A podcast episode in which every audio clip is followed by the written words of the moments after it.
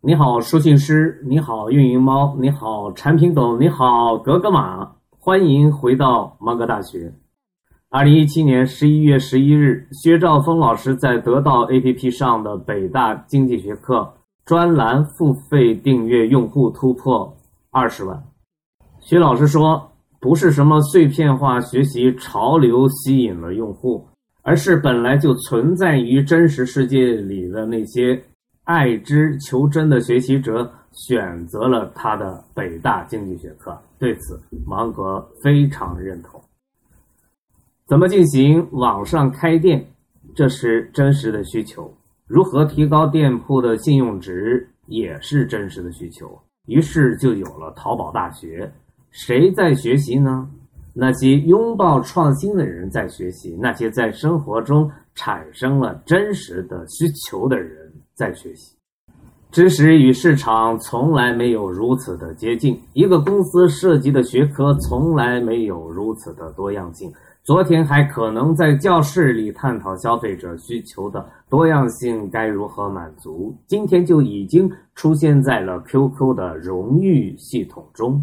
昨天才搞清楚网络效应是怎么一回事，今天就有小黄车据此出台，免费骑行一个月的。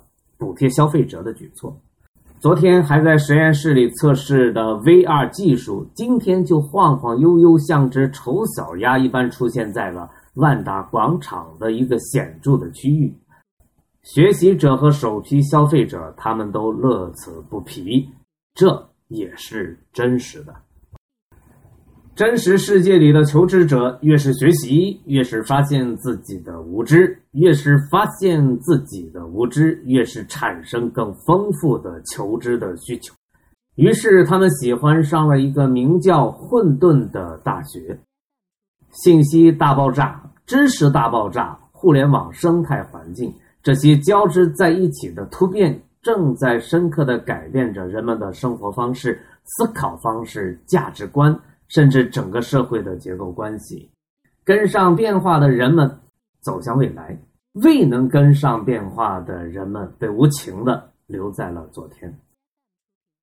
你也许还不熟悉什么是书信诗，但是如何创作消费者喜欢的内容是真实的需求，如何用故事来打动消费者是真实的需求。如何用内容来满足消费者的好奇心、求知欲，这也是真实的需求。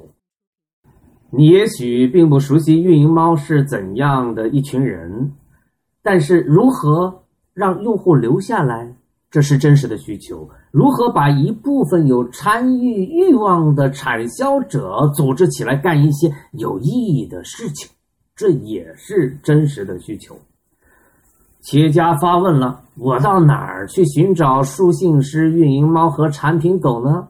这是当下好多巴多企业家最迫切的真实需求的呐喊。有些人发现了真实的需求，他们行动了，效率却不高；有些人发现了真实的需求，不同的是，他们还幸运的发现了芒格大学。于是，他们一起来到了芒格大学的课堂，与这个时代最爱学习、最喜求真的同学们在一起学习、学习、再学习。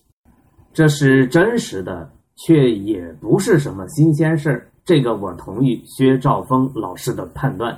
要说还有些什么不一样的话，那就是这一小群爱之求真的。来自大江南北、五湖四海的同学们，却又相会在同一间教室里，这是一个奇观。创造这一奇观的同学们，接着又用他们认真学习的态度，创造了第二个奇观。你贡献一个苹果，我贡献一个苹果，他也贡献一个苹果，最后大家都拥有了。一大车苹果，真实世界里的真实学习需求正在被日益丰富的内容与形式满足着，这是这个时代的一个新气象、新风气。也许在某一些人的内心当中，这还是一个新时尚。芒格大学这个时候也真实的在长沙诞生了，为了真实世界里真实的呐喊级的需求而生。我是芒格，芒格是我，我们下期节目时间再会。